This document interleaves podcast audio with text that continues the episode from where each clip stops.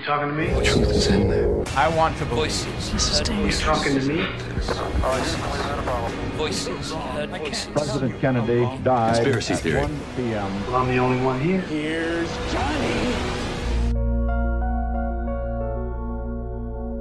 O Parque Nacional Wrangler St. Elias situa-se no Alasca e está classificado pela Unesco como Património da Humanidade. Tem uma área de 53 mil km quadrados e é o maior parque nacional dos Estados Unidos. Em 1993, a Força Aérea Americana lançou um programa a que deu o nome de High Frequency Active Auroral. Tratava-se de um projeto que tinha como objetivo estudar a ionosfera terrestre, mais concretamente, perceber de que forma as ondas de rádio podiam aquecer a ionosfera. To ask a, a question, a couple questions here about HARP, the High Frequency Active Auroral Research Program. Uh, several of you at the table have a little bit of a piece here. Em 2014, após uma audiência no Senado americano, o projeto foi cancelado devido a problemas orçamentais. Mas a teoria conspiratória do HARP ainda não foi esquecida. Também conhecido como Programa de Investigação da Aurora Ativa de Alta Frequência, o HARP era, do ponto de vista oficial, um programa que tentava entender, através de simulações, os processos que acontecem na atmosfera que poderiam alterar o funcionamento das telecomunicações e, consequentemente, os sistemas de vigilância. O problema é que, para muita gente, o verdadeiro objetivo desse projeto era o de criar uma arma que manipulasse o clima e o meio ambiente e assim conseguir provocar catástrofes.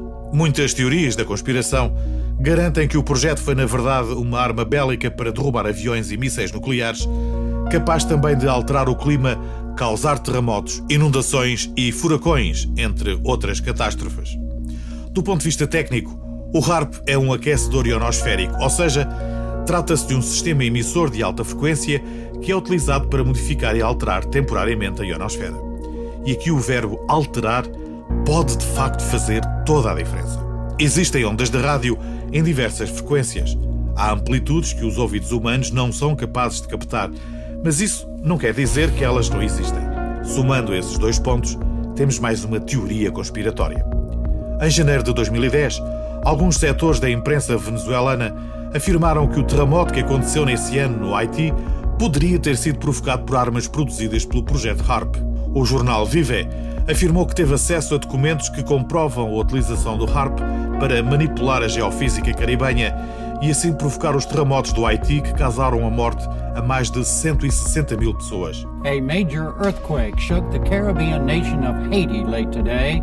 It hit just 14 miles from the capital city, Port-au-Prince. Tudo não teria passado de um teste militar e a razão de ter sido escolhido o Haiti parecia óbvia. Os Estados Unidos precisavam de um local para testar o potencial da sua nova arma, pois os ensaios realizados no oceano não foram suficientes. A localização geoestratégica do país parecia ser a ideal, pois o Haiti não dispunha de potencial económico e a sua destruição dificilmente provocaria uma crise diplomática.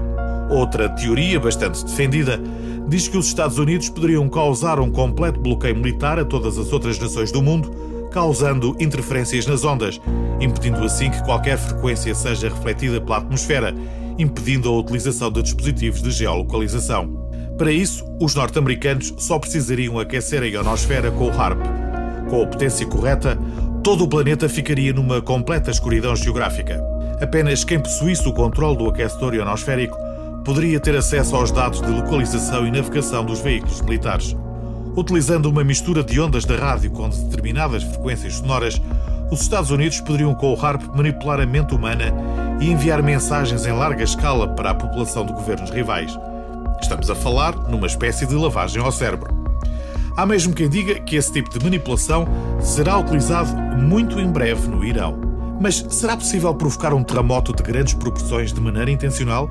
Segundo o Centro Sismológico Euromediterrâneo, em 2020 o Irão registrou em média um sismo por dia. No entanto, o que aconteceu no dia 7 de janeiro motivou algumas especulações. Nesse dia, o sudoeste do Irão sofreu um terremoto de magnitude 4.9. Rescue efforts are underway on the Iran Iraq border after a deadly earthquake struck overnight. Poderia ser apenas mais um, mas existem algumas coincidências que alimentaram muitas teorias da conspiração. Algumas horas antes do referido acidente sísmico, o Irão tinha atacado bases norte-americanas sediadas no Iraque.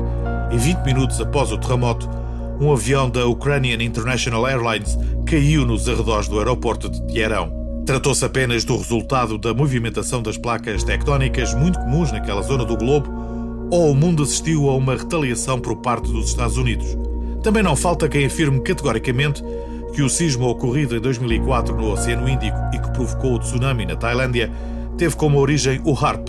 Recorde-se que o sismo teve uma magnitude de 9.3 e originou outros terremotos em pontos muito distantes do epicentro, como no Alasca, por exemplo.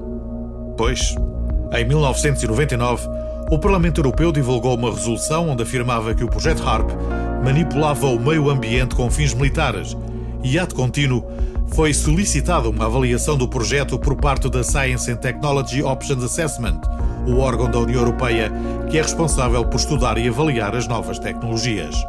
Em 2009, o luso-americano Joaquim dos Santos realizou a série de animação G.I. Joe Resolute, no qual o vilão Comandante Cobra tenta apoderar-se do sistema HARP.